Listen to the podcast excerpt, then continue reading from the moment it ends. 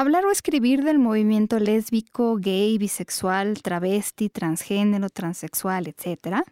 Es hablar de la historia o de una historia que tiene que ver con la naturaleza humana.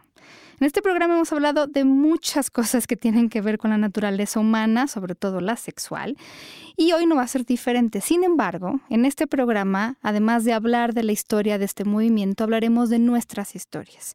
Y yo les voy a hablar de la historia más íntima que tengo. Quédense, esto es Sexópolis, se va a poner muy bueno.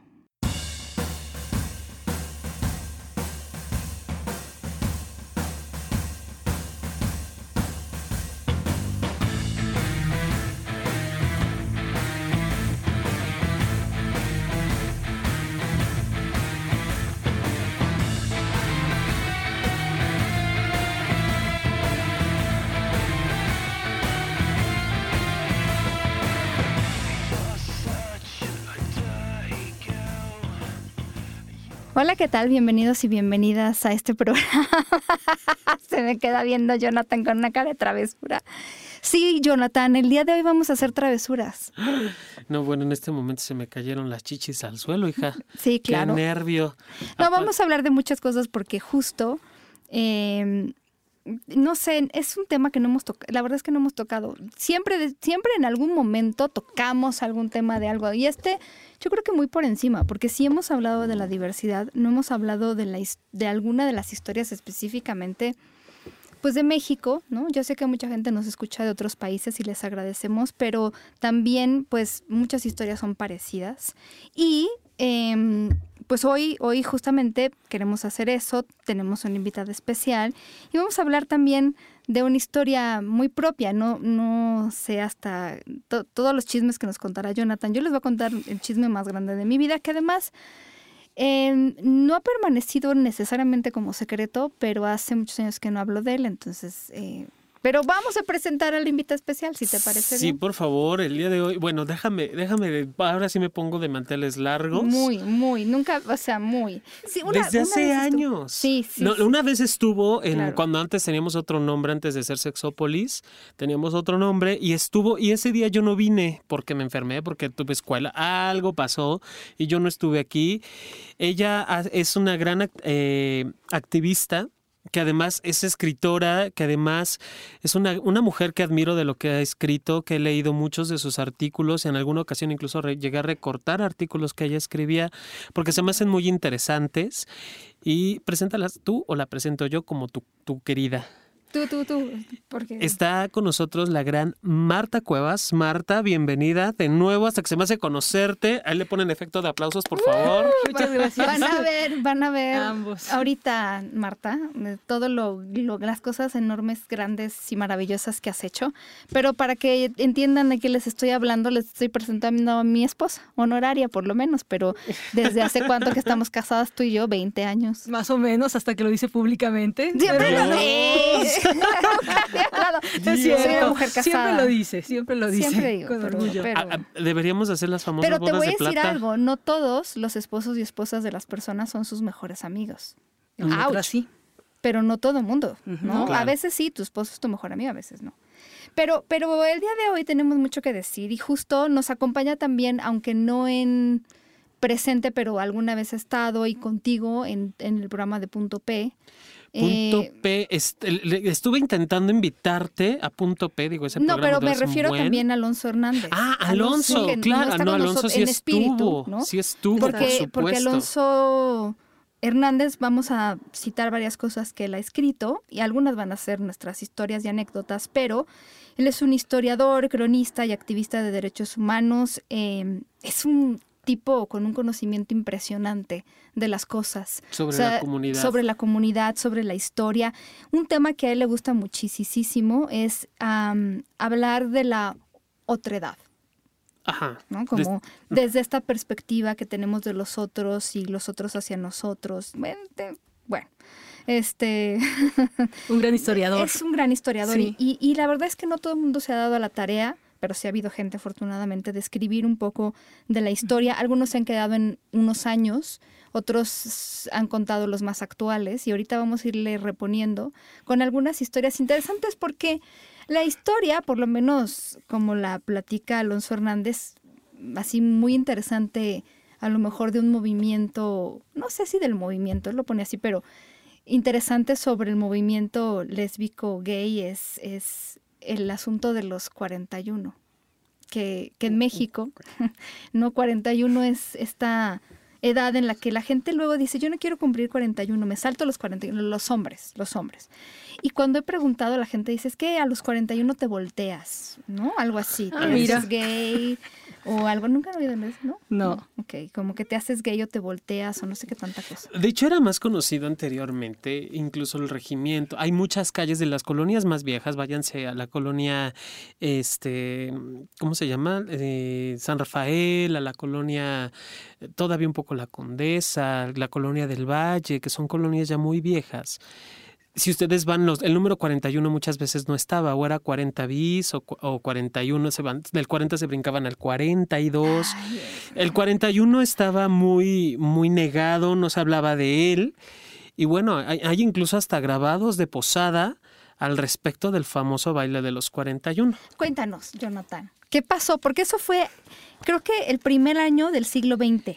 Sí, fue en 1901 y anteriormente eran muy comunes las fiestas privadas de, de los grandes eh, hacendados, de los políticos incluso.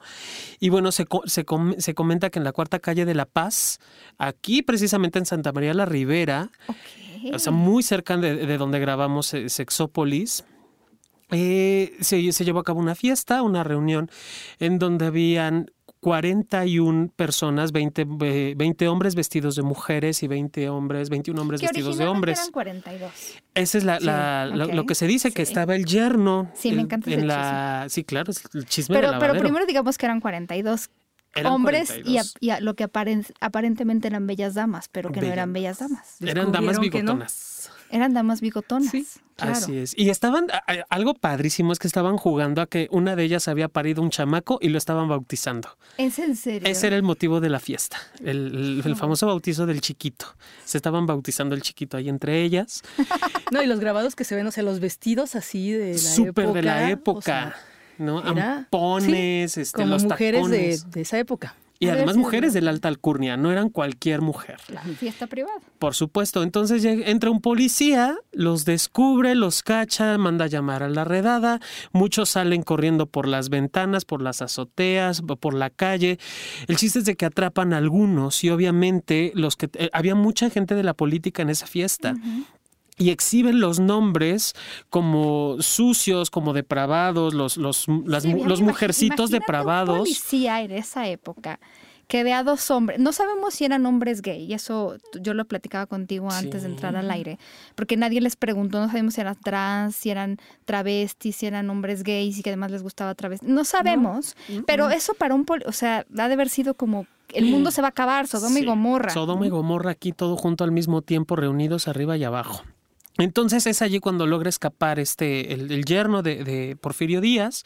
Que es Ignacio de la Torre y Mier. Ignacio de la Torre y Mier, que era el número 42. Y obviamente nada más dijeron que eran 41. Es que eso, eso, ¿no? O sea, yo, porque además, imagínense, bueno, para quienes nos escuchan, o seguramente a lo mejor saben, el yerno del dictador Díaz, o sea, en esa época el poder que tenía este hombre era impresionante. Entonces, que saliera con que su yerno vestido de mujer o bailando con una mujer bigotona, eso era una cosa impensable. Un escándalo, parece. Entonces él estaba travestido. Claro, por supuesto. Se cuenta que uno, de, que, uno de los, creo que era la comadre, la, que, acababa de bautizar al muñeco, creo que era él, si no mal recuerdo. Digo, Alonso ya, nos, ya los corregirá. Eso ya, eso ya era una cosa escandalosa. Entonces, pues como pasa todavía ahorita, yo te pago para que no salga el nombre o vemos cómo le hacemos y te dejo escapar y te puedes escapar para que, pues no, no salga, entonces ya no eran 42, sino 41, están disparejos. Y entonces fue el escándalo porque atraparon a 41 no sé qué pusieron, la verdad, no sé cómo. 41 sodomitas, 41 mujercitos, 41 hombres vestidos de mujer. Estaban, en, el, grabado de Posadas es buenísimo, súper divertido. Y los nombres los exhibieron en las principales plazas de, México en ese tiempo. Obviamente la Plaza de la Constitución, varias plazas. Y estaban los nombres allí para que si los reconocieran, los pudieran acusar. Hay una carta, eso lo, leí en un blog que tiene Tito Vasconcelos, que es también gran activista. hablaremos de él también. Sí, de, de doña Tito Vasconcelos. él, encontró vestigios de cartas en donde se refieren, obviamente los atrapan y los mandan a hacer cosas de mujeres con los hombres. Eh, había una lucha que se libraba entre los soldados y, y el pueblo maya en Yucatán y los mandan a atender a Yucatán a los soldados y se encuentran unas cartas refiriéndose entre ellas mismas, no sé, como, ay Rosita, estas manos ya las tengo muy lastimadas por estar atendiendo a estos señores. Obviamente la agresión hacia ellas, toda la violencia depositada hacia ellas como, como mujeres. Por eso es que, que, ajá, que pueden ser trans, ¿no? Exacto, por eso es que yo digo, no sé si eran gays. A mí me da la impresión que entre toda la mezcla había nombres T, porque incluso el término como tal no, digo, estamos hablando de un México de un México prerevolucionario, donde la educación todavía no estaba con el auge que tiene el día de hoy. Estábamos muy atrasados. La palabra heterosexualidad ni aparecía en los diccionarios, o sea, imagínense. No, y si se permitieron vestirse de mujer era porque, bueno, entre el juego sí había muchos que se identificaron, ¿no? Y que en ese momento, pues, se sintieron a gusto, súper a gusto se vivían súper felices las mujeres. Entonces, esa es una historia macabra de por qué el número 41 en México no es como muy bien visto. Pero es una estupidez. A los 41 no te pasa nada diferente que a los 42, 40, 31, 32 o 61. déjame pensar que sí les pasa. algunos. es, la, única esperanza que me alberga, por ejemplo, con François. Lo único que voy a decir es, si ustedes quieren cambiar, no se esperan a los 41. Ay, bueno, sí, también. También. Pero bueno, esto es una, me parece que es como una demostración de que siempre ha habido gente gay, trans y de todo, ¿no? Porque además, bueno, no les tengo a ustedes que nos escuchan, saben más. Em, pero bueno, tenían, lo que, lo que ha cambiado a lo mejor son estos lugares de reunión que antes podían ser baños públicos, este, la calle, los vapores. Eh, no sé, en el caso de las mujeres, de repente, pues estos lugares, este, ahora, sí que el club de lectura, ¿verdad? de alguna manera, salones literarios, porque además, em, en el caso de las mujeres, como la reina Victoria apuntó en su momento, pero que pueden hacer dos mujeres juntas en la cama más que tejer, o sea, la invisibilidad también como una forma de violencia, pero siempre había manera de que las mujeres que se sentían atraídas por otras y los hombres que se sienten atraídos por otros se encuentren en algún lugar, ¿cierto? Sí, incluso el, término buga se habla, y, no sé si tengas tú más cercano el dato, Marta, de que existía un antro, bueno, no un antro, un, lugar de baile que se llamaba el Bugambilia entonces que, permitían, tú llegas con, yo, yo llegaba contigo, Marta, llegamos tomados de la mano, marido, mujer, nos entendían así en la entrada y ya adentro tú te ibas con tu pareja mujer y yo me iba con mi pareja hombre y bueno, era la apariencia y de allí eh, también termina el, el, bueno, se acuña el término de buga, a los hombres y mujeres que les gustan personas del otro sexo, ¿no? Como heterosexuales. Sí. Pero Siempre no la manera, ¿no? De encontrarse en los parques. O sea, es que eh, me acuerdo, por ejemplo, de una época en la que eh, no, incluso tú me estabas diciendo antes de entrar al aire que en un momento, por esto de los vapores y los baños, se pensaba que el VIH, digo, supongo que fue un momento breve, era incluso podía ser un hongo que ellos adquirían en alguno de los baños, ¿cierto? Sí. Cuando no se sabía nada. Pues. En la historia del VIH, a principios de los años 80, algo que encontraban es que la mayoría de los hombres que habían eh, adquirido la infección o que se habían infectado habían ido a vapores en esto de estar investigando la entrevista, dónde fuiste, qué hiciste.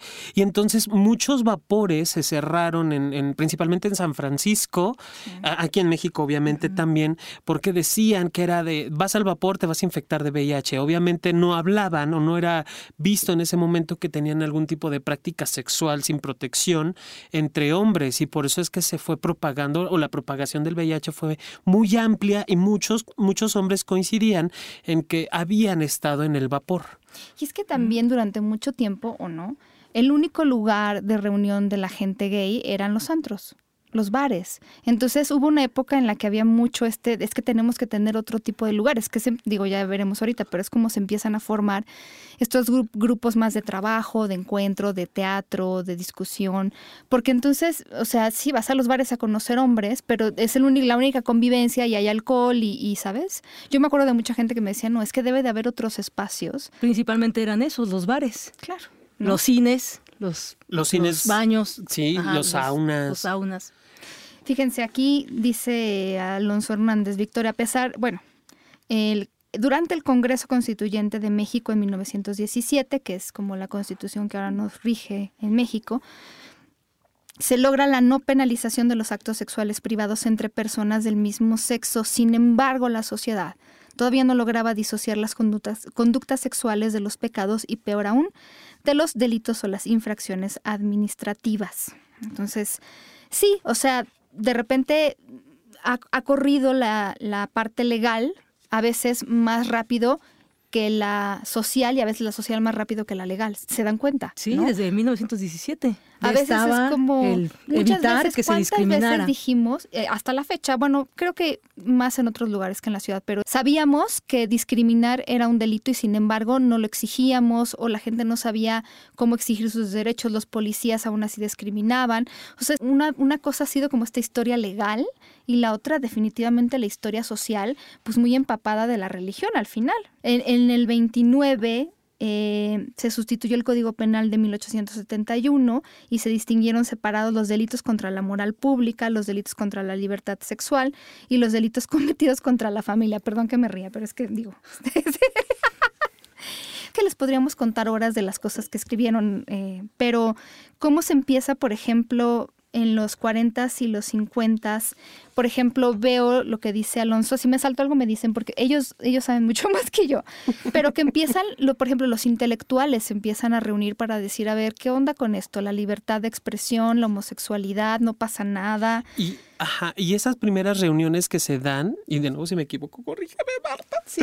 esas primeras reuniones que se dan es curioso, por curiosidad se da en la zona roja que es lo que ahora conocemos como la zona rosa que era una zona exclusiva de todos estos intelectuales que se reunían precisamente y era zona roja por lo mismo que no era, tenían que, hacer un lunar y, juntarse con los excluidos para poder armar que, quienes estaban de nuestra parte. Por lo común eran eh, pensadores de izquierda, no eran hombres y mujeres que tenían ciertos estudios o, un determinado grado de estudio, que tenían conocimiento en letras, que tenían conocimiento en arte, que tenían eh, experiencias incluso de viajes viajes internacionales en ese tiempo, que también obviamente les abría la mente para poder intercambiar opiniones.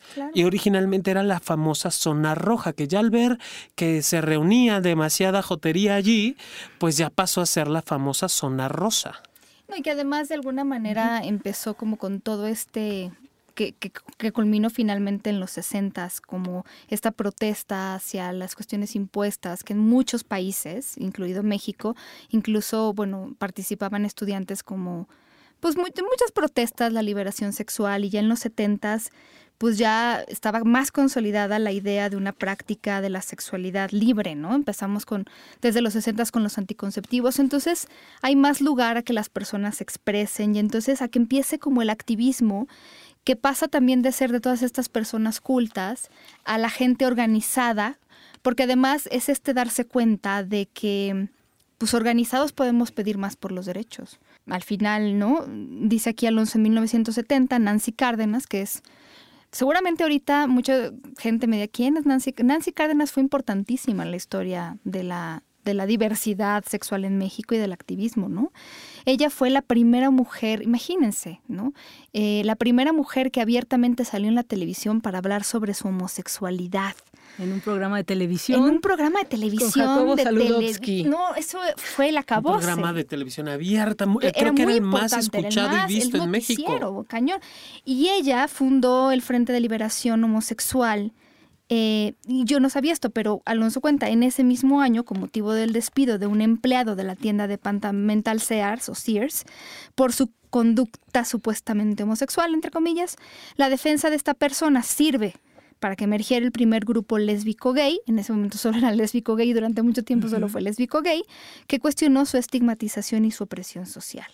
Y así empiezan muchos movimientos, o sea, eh, hay muchas personas que están en esta historia y a quienes les agradecemos porque hicieron cosas maravillosas como pues eh, fundar eh, esta semana cultural. ¿Lésbico gay? Esa, platícanos, tú un tiempo la tuviste, pero...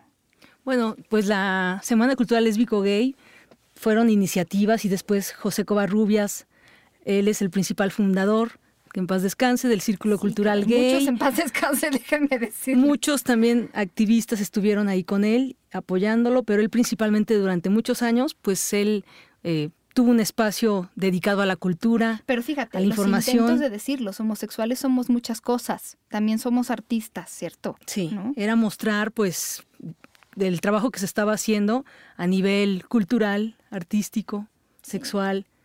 Sí, caray.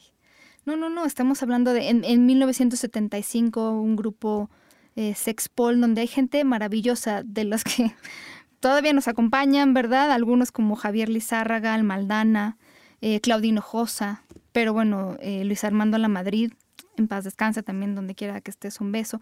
Pero todas estas cosas que se empezaron a forjar y se empezaron a, pues incluso como a organizar todas estas marchas y que en los ochentas además pues al final el VIH en todo el mundo, pues sí, sí fue un golpe fuerte para el, para el activismo homosexual, pero también fue una manera de al final, pues nos unimos o nos chingamos. O sea, o, nos, o de esta salimos mejores o peores y, y, y, hubo mucha inteligencia de muchas personas por por la idea de salir adelante, ¿cierto? Cierto, eh, me voy a regresar solo un poquito para 1978, que es la primera marcha del, marcha gay, que era así conocida.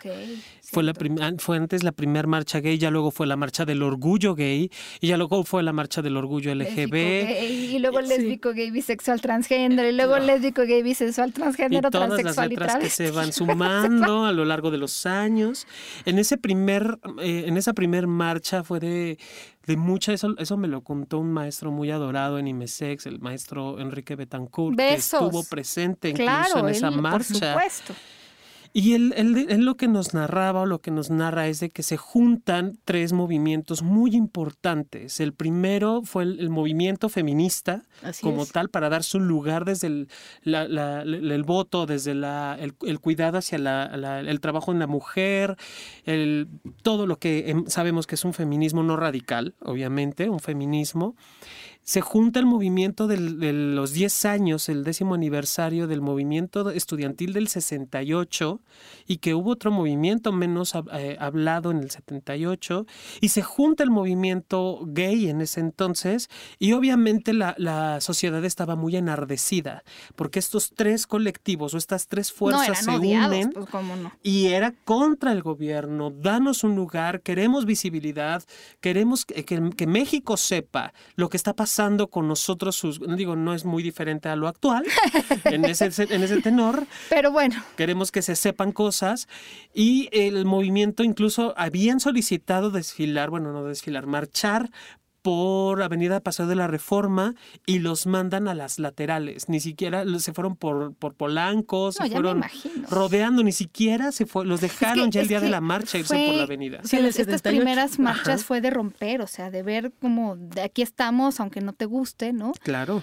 Y, y, las marchas, por ejemplo, porque hay mucha gente que dice ahora, no es que las marchas y los carnavales, y sí es como un carnaval, pero tienen que entender que estamos celebrando algo que en los 70 era una lucha porque no, no, no, mataran a las personas. En los 80 eh, mucha gente dice las marchas eran como funerales, ¿no? O sea, era de cuántos hemos perdido, cuántos se han muerto por el VIH.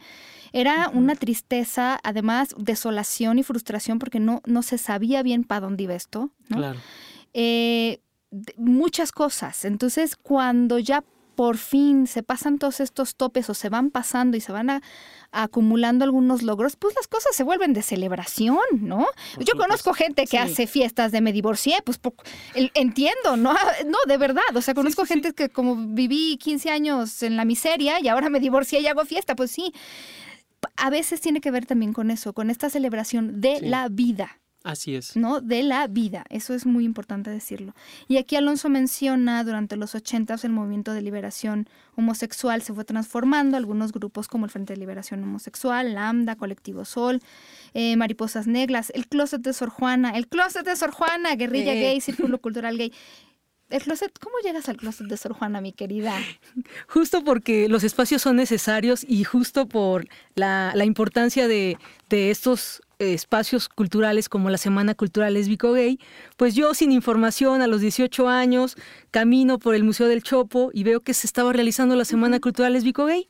Mi sorpresa fue que sin haber tenido información... no en los 80, ¿verdad? En los no, en los 90, sí. ahí sí, nos vamos al año. Sí, porque el closet cumple 25 años. 25 años. Entonces, pues yo que no tenía información a mis 18 años de dónde estaba la comunidad LGBT, que yo ya sabía de mi orientación sexual este, hacia las mujeres, ¿no?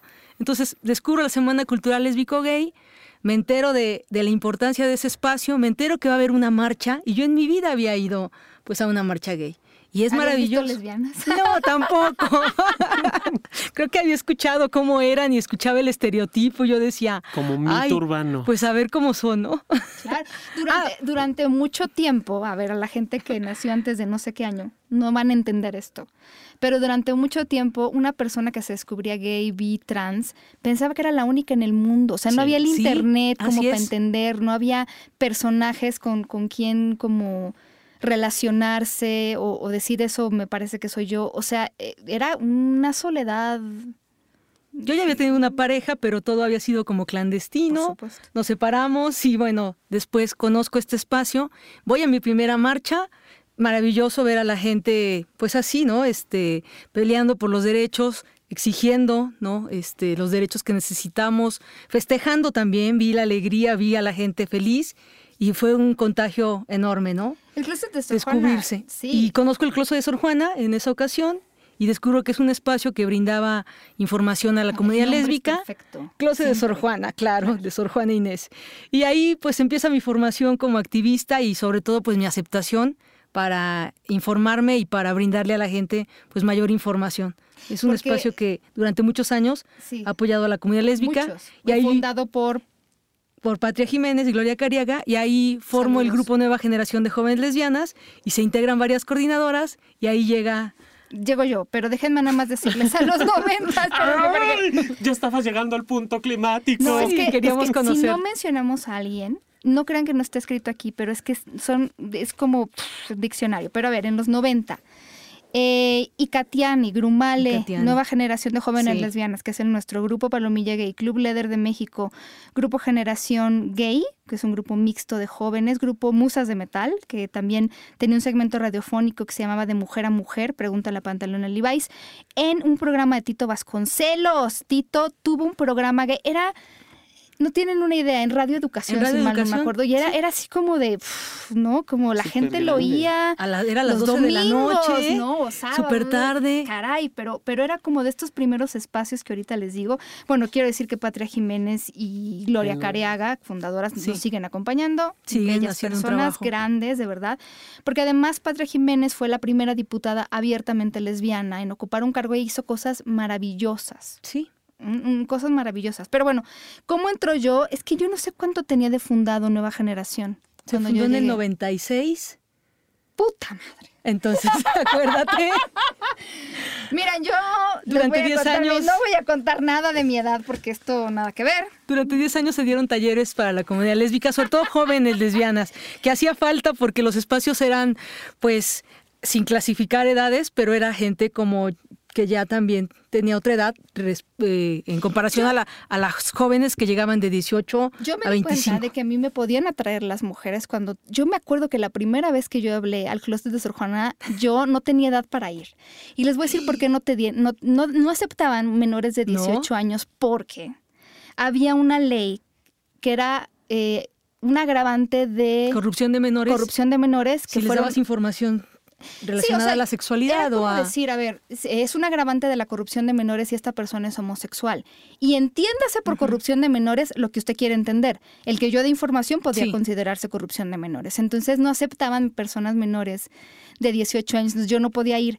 Nada más quiero adelantarme porque Patria Jiménez, una de las primeras cosas que hace, y además lo cuenta muy gracioso, es eh, porque algo pasó en la política en esa época, que sí me acuerdo que fue, que aprovechó como la coyuntura, dirían los políticos, para que, bueno, voy a meter este, este cambio en la ley para que no sea un agravante y entonces, ¡pum!, la ley cambia y a partir de ese momento el grupo de, por ejemplo, la nueva generación de jóvenes lesbianas ya puede aceptar eh, personas mucho menores porque ya no era como un agravante de delito, ya no nos podíamos meter en problemas. Pero bueno, yo no tenía edad para ir cuando supe. O si eran menores tenían que ir con la mamá o el papá o algún familiar, pero, era muy difícil. No, no, no, más bien las mamás con las hijas nos llegaron después de la ley de patria, mi querida. Sí. Yo no me acuerdo de haber visto, o sea, alguien, no, eso lo, pedían, pero no, nunca nos años, no, la verdad es que no lo hacíamos. Pero el asunto es que yo también creo que como muchas mujeres era como llegar a estos espacios y, dar como muchas vueltas y decir entro o no entro, ¿no? Porque yo venía de una escuela, toda la vida estuve en una escuela católica que además legionarios de Cristo, así, pero encerrada en una burbuja y entonces pues bueno, sí empecé a ir, pero luego, luego, yo no sé si fuiste tú la que me dijiste, tú deberías venir a dar también talleres claro o que algo sí, te eché el ojo ¿no? y me dijiste, tú me gustas para venir a dar talleres. y a la gente y le decía, tú puedes yo no dar tenía talleres. ni la carrera, o sea, yo no tenía nada. Entonces yo decía, yo, así, yo, yo, yo, solita, carrera.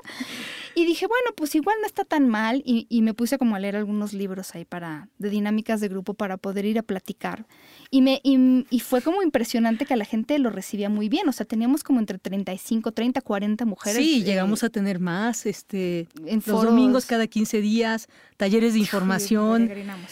Eh, y de eso se trataba, de darles como una información que, que, no había, ¿no? Y que, y que también compartíamos como experiencias, ¿no? De cómo habíamos salido del closet, o cómo nos dimos cuenta, o cómo, o nuestras primeras parejas. El tuyo, es muy largo, Marta. Tu salida del closet es muy larga. La mía no fue luego, luego, cuando entré al, activismo. Fue años después, después de haber salido de muchos programas. Yo creo que a muchas les hubiera gustado, pero a mí resulta que yo, les ni la carrera, o sea, estaba en mis últimos de adolescencia, cuando eh, mi madre sospechosa, porque ¿quién decía eso de que no hay mamás estúpidas sino esperanzadas? ¿Y papás? ¿Quién decía eso? Bueno, alguien dijo, no sé si Tito. Decía, ah, no hay padres estúpidos, hay padres esperanzados. Ay, no, no fue Tito, alguien fue. O Patria, o no sé, alguien. Entonces, em, yo tenía una relación con una mujer que me costó mucho trabajo en ese momento como, como quitarme de esas mm, cosas que me habían metido en la cabeza para decir, no está mal, pues, ¿no? pero me descubren y me ponen en la calle, tal cual, en la calle, así, con mis cosas. Lo, que pude sacar, porque además me dieron como 10 minutos, mucho, 5 minutos para, para sacar mis cosas y ponerme en la calle. rechazo, ¿no? De, la familia. Pero, ¿sabes? Yo estaba, yo estaba, porque además, miren, algo que nosotros veíamos mucho en el grupo, em, y que seguramente también tú con los amigos, que les digan a los chicos y a las chicas esto de que prefiero que seas narcotraficante, asesino en serie, puta. En ese momento era despectivo, ¿no? O sea, ahorita ya. que me digan puta lo agradezco un chingo. Pero, pero te decían cosas muy fuertes, pero menos homosexual. No me salgas, Joto. No me salgas. Joto. Dime que, mejor dime que eres el peor de los asesinos, pero no me hazme tú el favor. Entre eso y entre la, esperanza de que vas a cambiar o el miedo de ahora que va, que sigue, verte en tacones y en falda en la calle. Pero de la, pero era una violencia. Sí, claro. Porque además a mí me, pusieron en la calle. A mí también me soltaron esa de yo hubiera preferido que fueras así.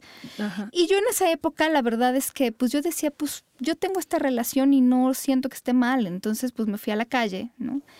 Eh, pero más o menos me había preparado medio psicológicamente, pero la verdad es que no te puedes preparar psicológicamente para que te quiten todo lo que tenías. No, son situaciones de violencia hacia fuertes. la comunidad LGBT que se han dado desafortunadamente, ¿no? Y que se, se siguen dando. me metí a trabajar, no, me metí a trabajar y me corrieron del trabajo por lo mismo.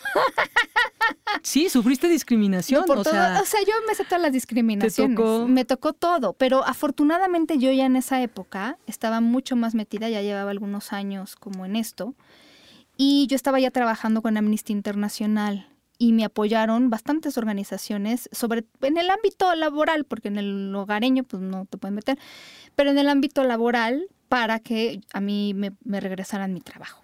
Pues porque era algo, pues era un delito ya en esa época, pero híjole, pues era de esos, o lo exiges o lo exiges. Entonces te tocaba exigir y te tocaban todas estas violencias que a nosotros nos tocaron ver de chicas y chicos golpeados cuando salen del closet en tu casa. Tú estabas contando antes de entrar al aire, ¿no? Sí, muchas chicas que nos tocaban y la familia porque les dijeron que era gay, la metieron a un closet, a un closet, bueno, un cuarto con un hombre para que el hombre la violara y a ver si se le quitaba lo lesbiana. Y eso venía de la familia, los papás. ¿Te acuerdas que hubo una chava que se nos desapareció porque había, había campamentos donde las mandaban?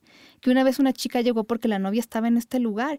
Y es que siendo menor de edad, no sé ahorita, digo, cómo están un poco las leyes, pero eh, al final eh, eras propiedad de tu familia. Entonces, si tu familia decidía que te tocaban siete azotes, pues te tocaban, ¿no? Sí, nos tocaron muchos casos tristes, otros sí de aceptación y de fortalecimiento de, las chicas que acudían al grupo, pero nos tocaron casos en donde sí las obligaban a, irse con, con, psicólogos, ¿no? Que las querían cambiar, que querían que cambiaran su orientación sexual y negaban lo que realmente ellas eran, o terapias terribles, ¿no?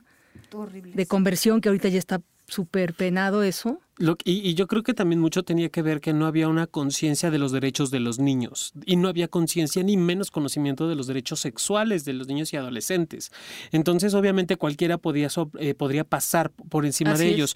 Hay que, hay que contextualizarnos un poquito. ¿no? Antes, como tal, la infancia y la adolescencia, como la conocemos hoy en día, no existía. Eran adultos pequeñitos que en algún momento iban a crecer. Es más, de eso de que hay juegos en el restaurante y de que... No, hombre. Eso es nuevo no tiene mucho tiempo. Sí, Y, justo todas estas historias em, tan macabras nos impulsaban a, no creo que seamos las únicas, pero a decir cómo podemos ayudar, ¿no? Si, si logramos que alguna de estas chicas, en nuestro caso, eh, se sienta acompañada, pues ya hicimos algo muy grande, porque además a nosotras nos criticaban muchísimo, porque nosotras fuimos el primer grupo, el primer grupo. Sí que solo era un grupo dedicado a las mujeres, o sea, no significaba que no pudieras entrar. Es que nosotros nos dedicamos a las mujeres muy, muy jóvenes porque vivían circunstancias muy específicas, como dependencia de los padres, algunas estaban estudiando, ¿no? Me acuerdo de una que hasta le dijo, bueno, no, este, de, de si tú te dices que eres gay, te dejo de pagar tus estudios o te dejo de dar de comer. Cosas así, violencia en todos los sentidos. pero nos criticaban porque parecíamos como que discriminábamos a las mujeres que no tenían 25 o 18 años, ¿no? O 16. Y nos criticaban mucho. Ahorita ya somos héroes, Ana. Ya somos héroes, pero en su época trabajamos éramos muy malas porque no dejábamos un grupo joven que no había y que nadie lo había hecho. Entonces ahora ya se trabaja con los jóvenes, efectivamente ya hay leyes que protegen a los adolescentes, a los jóvenes, pero ahora no había. Y no había un trabajo específico con, con la comunidad joven. Y tuvimos, y lésbica, ¿no? Y duramos muchos años y creo que les ayudamos algunos. Sí, como 10 años estuvimos constantemente haciendo talleres. Luego ya hice, hice, el festival lésbico durante varios años. Luego ya también estuve en varios grupos. ¿Tú, ¿Tú que este sigues viendo a las chicas? ¿Les ayudó? Tú me dices que les ayudó.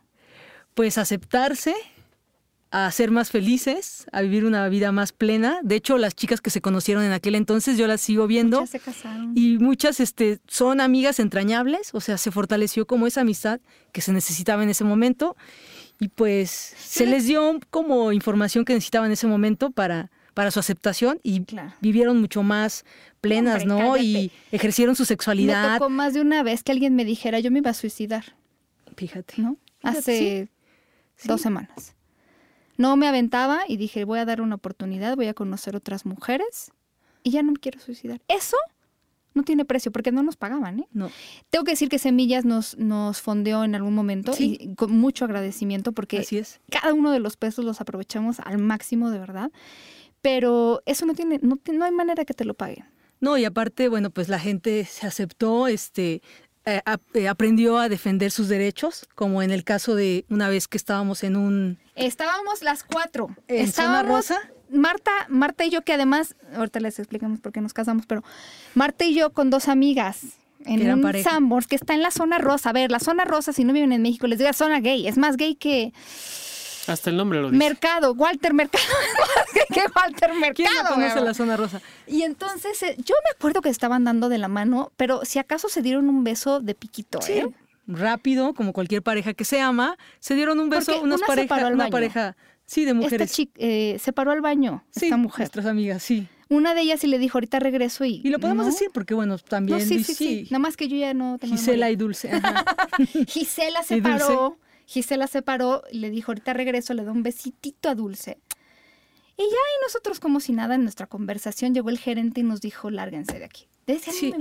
no pueden hacer ese tipo de manifestaciones de afecto. no, ni siquiera lo dijo de afecto. No pueden hacer ese tipo No pueden estar haciendo eso, eso, así, eso, aquí en este lugar. ¿Por qué? Este Porque ya se quejaron, ¿no? Ajá. Entendimos que era ese besito que se habían dado nuestra pareja de amigas, de afecto, Y pues bueno, pagamos la cuenta. En ese momento, pues así como Nos que. fuimos muy enojadas. Ay, ¿para qué la se pagaron? Siente horrible. No lo Se- hubieran se- pagado. Solo quiero decir que se siente muy, muy feo que Se te corran de los lugares. madre. O sea, yo, yo les estoy diciendo, me pusieron en la calle varias veces de varios lugares. Se siente de la chingada, se siente muy mal. Es una mezcla de emociones muy pinche negativas. Sí, Pero mi amiga está- Marta Sí. siempre fue de las que vamos a hacer algo. Ajá, pagamos la cuenta, pero fue, vamos a hacer algo. Esto no se puede quedar así porque te está negando tu derecho a estar en un lugar público en el que estás pagando, ¿no? Y que finalmente, pues no te deben de discriminar. Y entonces mi amiga Marta, que es la más conectada de toda la comunidad gay que yo conozco.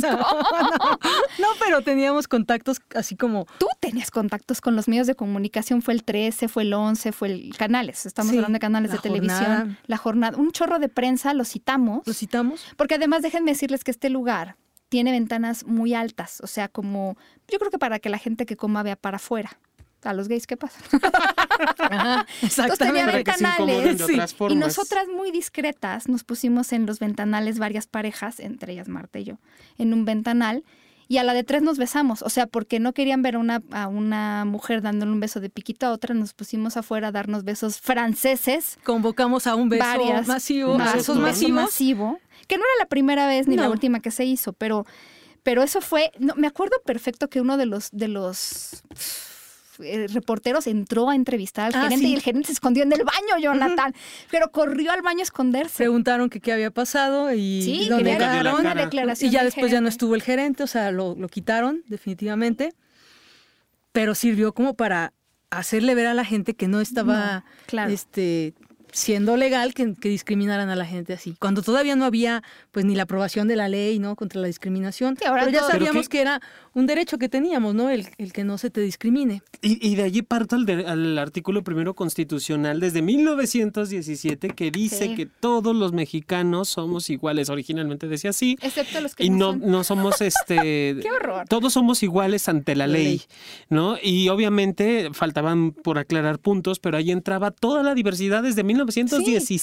Entonces estaban atentando contra contra muchísimas Sí. cosas, además el libre tránsito, además la libre expresión, además infinidad de Sí. cosas.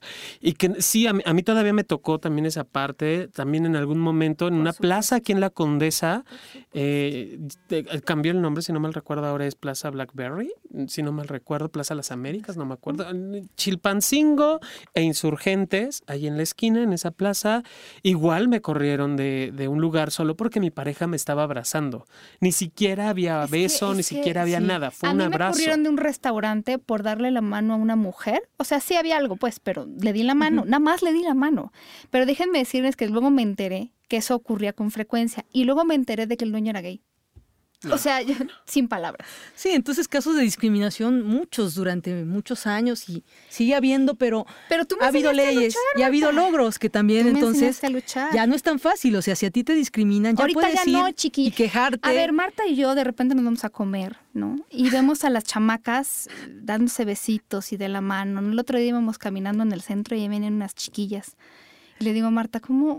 Qué bonito. Sí. O sea, no les toca todo esto. Yo quiero contarles algo, porque además creo que fue un poco el detonante para que yo les platicara mi historia. Eh, yo hace poco, por circunstancias de la vida, malvadas, y te- eh, una amiga mía me besó. Es muy largo, luego se los cuento, pa- para que se excite. Ella te besó. Nos besamos, nos besamos. No, sí, me, era como, era una cosa. Se dio. Se dio, se dio, se dio. Era, mm, las circunstancias son no importantes.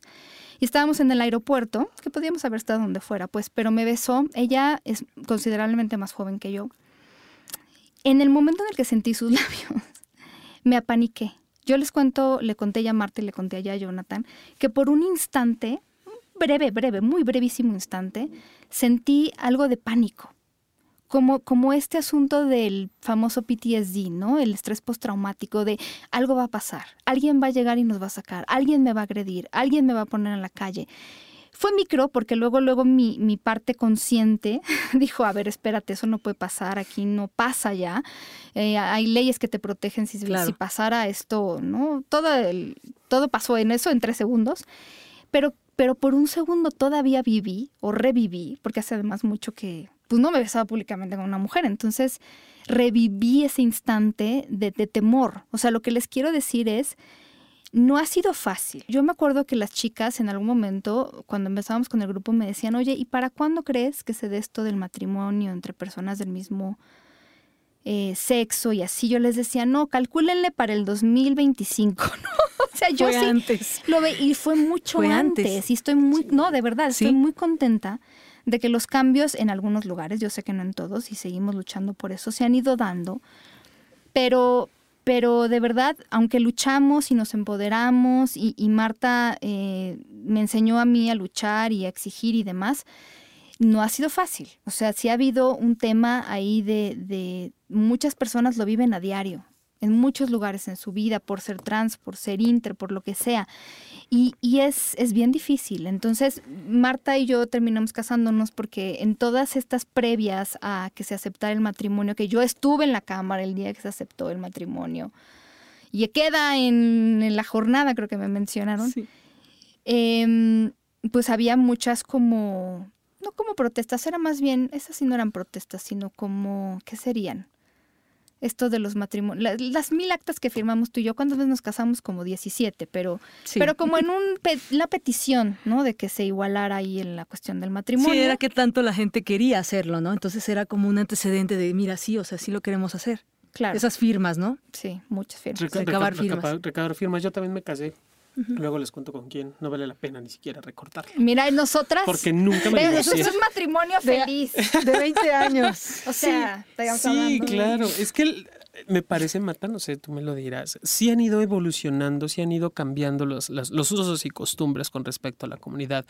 Ya no se vive igual, por ejemplo, ¿no? El- Ya, ya pueden, yo No, también los veo en el de centro verdad, tomados de la mano. qué Yo los veo en el metro maravilla. besándose. Maravilloso. O sea, demostraciones afectivas en muchos espacios ya. Y que hay todavía, porque sí hay quienes se espinan un poco al, al ver a la gente, ¿no? Al verlos o al verlas, pero cada vez son menos, o por lo menos ya no hay tanto, tanta visión hacia y eso. te voy a decir qué pasa también. Antes lo que nos pasaba a nosotras, y seguramente, bueno, no sé si a ti, si alguien se quejaba, por ejemplo, de que te estoy agarrando la mano, nadie iba a pararse a defenderte. Eran más las personas que, que estaban en contra. No sé si me explico. Por ejemplo, como, como luego pasa en, no sé, a lo mejor en el trabajo, ¿no? Si alguien antes hacía un chiste gay, pues todo el mundo le seguía, ¿no? O sea, había más gente homófoba, es lo que quiero Sí. decir. Ahora, si yo estoy en un restaurante y, sac- y veo que sacan a dos chicas o alguien las agrede, no solo yo, sé que muchas mesas se van a parar y decir, discúlpame, pero esto es ilegal. Es decir, ya es menos políticamente correcto, pero además ya es más la gente que simpatiza, ¿no? Y los digo además incluso por las encuestas con estas causas y con la no discriminación.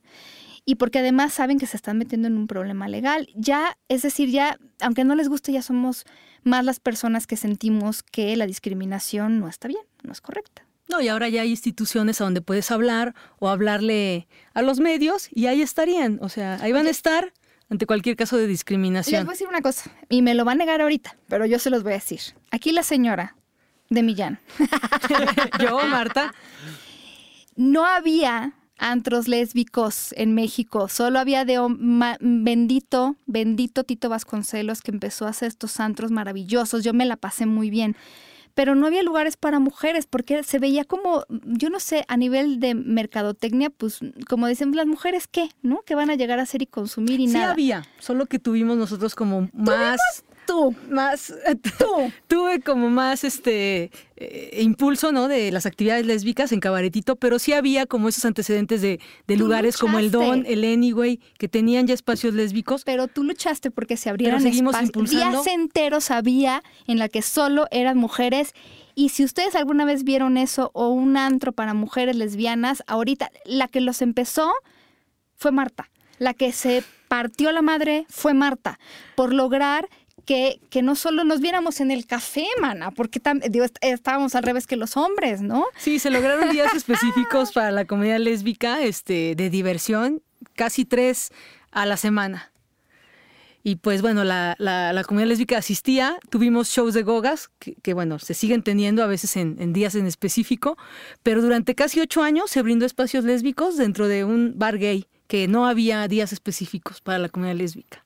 Sí, y sin, embargo también sí habían días específicos para la comunidad de hombres, o siempre han habido lugares para hombres. O era mixto, pero no, había, un día por ejemplo, lugares de café. Para las mujeres había de café, pero no de cerveza. O sea, vas, no cómo nos poníamos de acuerdo. Y los espacios eran necesarios y ahí es donde la mayoría de la comunidad lésbica pues se conoció. Ya después sí abrieron alguno una vez a la semana un día lésbico, pero principalmente pues ahí no le apostaban los empresarios a un día lésbico. Y ahí David fue el que te apoyó, ¿cierto? David Rangel, sí, de Cabaretito. Sí, besitos a David. Y a la fecha pues bueno, sigue apoyando iniciativas como el Festival Lésbico que se sigue haciendo. En marzo del siguiente año será el sexto en sedes como el Museo de la Mujer o Cabaretito, o buscaremos otras, pero los espacios lésbicos siempre son necesarios y se han ganado derechos para la comunidad LGBT y bueno, sí nos tocaron casos de discriminación, pero ya hablamos de los hablaremos de los logros que hay que ya son a partir del 2000 perfecto que un día se las una serie de leyes. ah, que protegen sí que protegen. Porque antes era como me acuerdo que hubo una época en la que íbamos y, y teníamos que tener cuidado de todo, porque con cualquier pretexto cerraban estos lugares, porque lo que querían era cerrarlos. Entonces, pues, no, a mí, o sea, de verdad, no te dejaban ni entrar ni con aspirinas, porque entonces era como, uy, no, estupefacientes. Y, o sea, eh, hubo épocas rarísimas, ¿no? Sí. Cerraron varias veces varios lugares. Los espacios de esparcimiento para la comunidad LGBT fueron perseguidos, clausurados durante muchos años. Sí. Sí, muy, muy, muy. Ahorita hay mucha apertura y por eso también las marchas LGBT que se hacen cada año, pues ya se ve como esta festividad, ¿no? De toda la gente, porque pues también la mayoría quiere divertirse y también en los antros es donde se han conocido. Entonces, celebrar la libertad, repito, queremos celebrar la vida, la libertad, ¿no? La apertura. ¿Qué, hemos ganado? A lo mejor nosotros no directamente, pero que alguien ha ganado, que ya no nos acompañan, que, que, estuvieron en su momento, que se pelearon. Incluso hay una, por ejemplo, las marchas siempre salen primero las mm, trans, las mujeres trans. Pues van variando. Van variando, pero en una época me acuerdo que era... Eh, sí. Los trans, las madres porque se habían partido la madre en un principio, ¿no? Y se, y, se ganaron ese derecho, luego las madres, ¿no? Dentro de la... Todas las siglas LGBTTI creo que cada uno ha ido ganando también como sus propios este, espacios, este, leyes en específico que reconozcan también como, como necesidades, ¿no? Porque, por ejemplo, las madres lesbianas también eh, pedían que se reconociera a los hijos con sus apellidos. Entonces ya se logró. Hace años ya se puede que ya este los hijos de las madres lesbianas lleven los apellidos o de los padres ¿Quién lo hubiera dicho? homosexuales. O sea, ya eso. es gracias también a activistas, a abogadas también que han estado ahí apoyando. Y no todos han sido gays. O sea, quiero que lo sepan. Al final, en esa última aprobación de la ley, participaron diputados y diputadas heterosexuales. Aliados, o sea, muchísimos aliados, ¿no? O sea, no tienes que ser gay para que, para que quieras defender los derechos de los demás, porque defender los derechos de otras personas es defender los propios derechos. O sea, cuando tú ves que a alguien, alguien lo está discriminando por algo, yo algo siempre les dije, y tú te acordarás, porque lo decía yo también mucho en las reuniones, todos podemos ser discriminados y todos podemos discriminar. Así es. Por algo, ¿no? Entonces, en el momento en el que tú permites que se discrimine a otra persona por la razón que sea, pues en ese momento no te toca, pero te va a tocar. O te puede tocar. Entonces, lo que hagas por, por la, paz en general, ¿no? Entre las personas, creo que es también un trabajo. no sabes si vas a tener un hijo gay o, o, lo que sea, o por la religión que te discriminen. Es decir, me parece que ahí. Em, pues no sé, es, es, pues es una cosa que te toca por ser ser humano. No, y por eso la COPRED, la Comisión Nacional para Prevenir la Discriminación, está trabajando para todos los sectores de la población, o sea, porque la discriminación es un delito. Exactamente. Y bueno, pues también dentro de las leyes, la ley de identidad de género para la comunidad trans también es súper importantísima porque pues pudieron reconocer su nombre con el que también se asumía, ¿no? Aunque no haya sido con el que las hayan registrado. Ya pueden tramitar su acta de nacimiento, o sea, ya hay logros para la comunidad LGBTI. Sí, han sido de verdad muchas las personas que han participado. Hace poco recordábamos a la revista Homópolis, eh, Enrique eh, editando una revista que además tuvo mucho tiempo el autofinanciamiento, pero no había, no porque justo se, me decías que se cruzaba con lo que eh, había problemas para muchos empresarios. Sí, este cierre de los antros y ser una revista gratuita para la comunidad LGBT, pues también sufrió como esta caída, ¿no? De este económica y bueno, pues durante muchos años este se difundió gratuitamente, pero ya después ya no se podía ya no se podía mantener. Y es que eh, me parece que muchas de, los, de, las cosas que ha hecho la comunidad en ese sentido, en cuestión de medios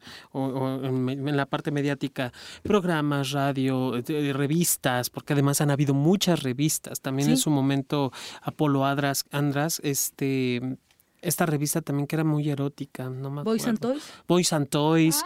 Estas revistas no nada más tenían un contenido erótico, sino eran tenían información. claro, y, además información valiosísima.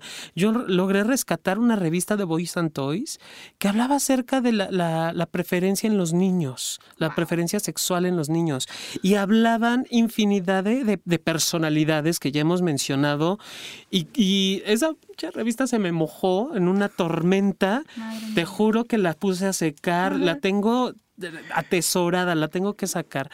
¿Por qué de decir que en esa revista escribió Paulina Millán, todavía como integrante de generación de nuevas, eh, de nueva generación de jóvenes lesbianas? Órale. En la de Homópolis. Era, no me acuerdo si Homópolis o Boys and Toys, creo que era Homópolis. No me pidan No, creo que, fuera de Homópolis, que decía homosexualidad infantil. Algo así. Yo dije eso.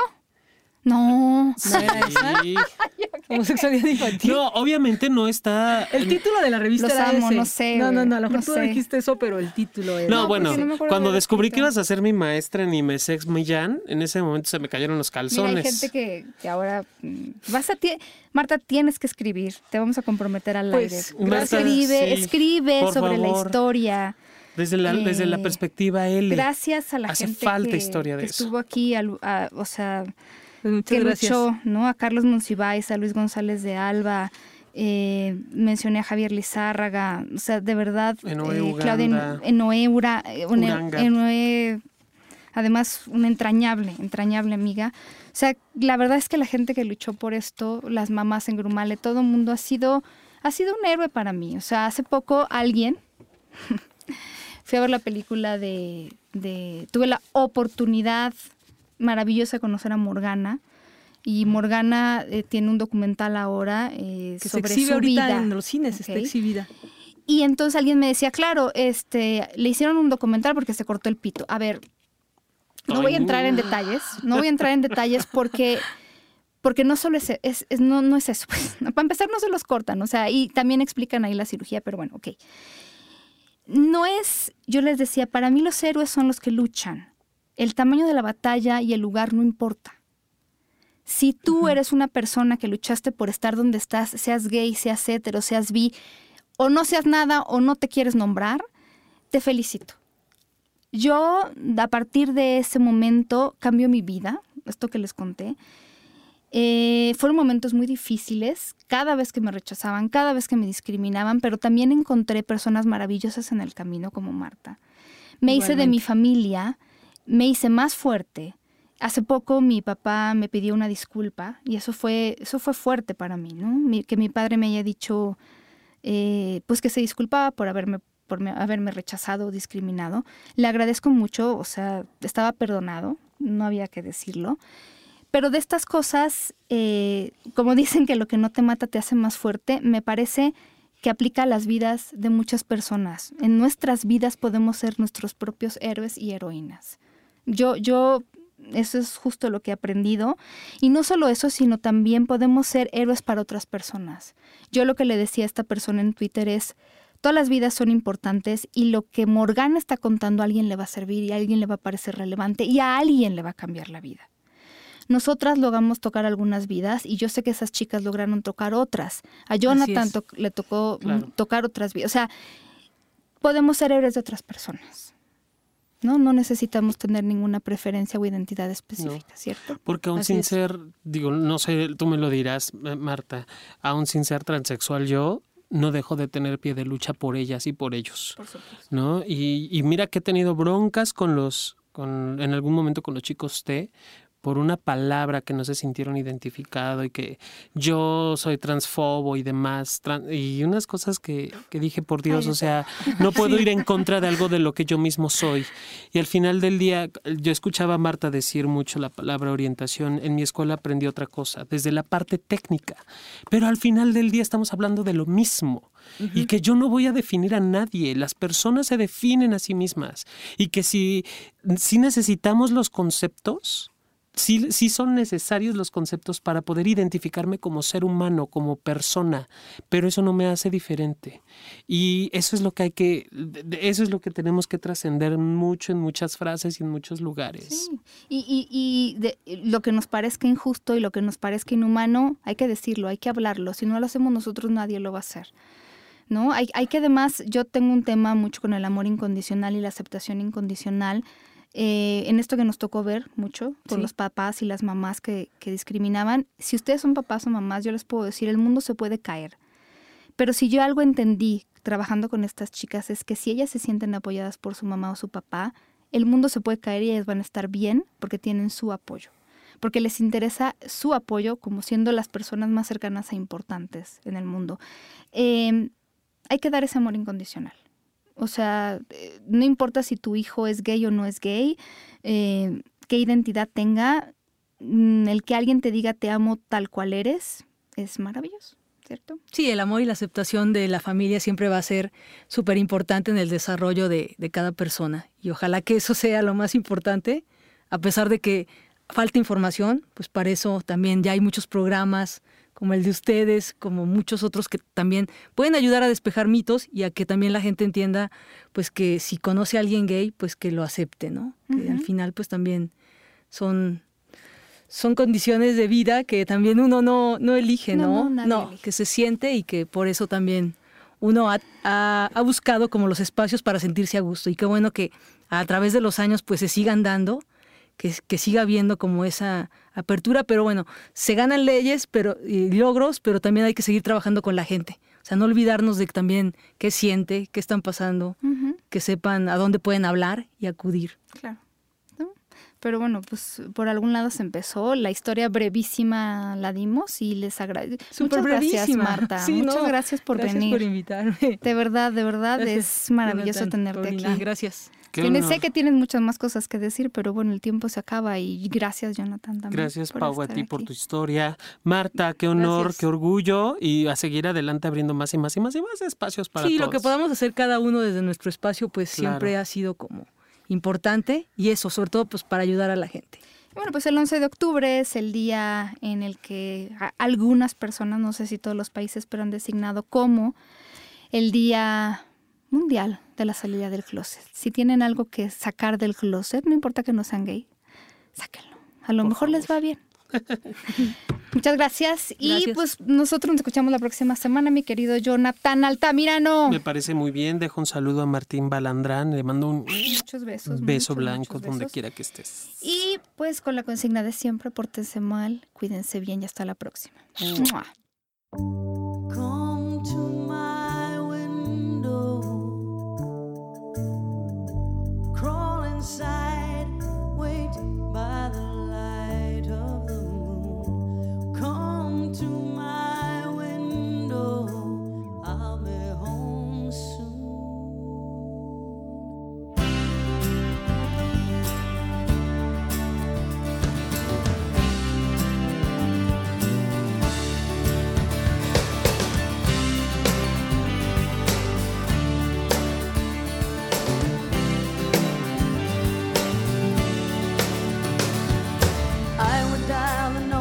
Just to listen to your breath. And I would stand inside my hell and hold the hand of death. You don't know how far I'd go to ease this precious ache. And you don't know how much I'd give or how much I can take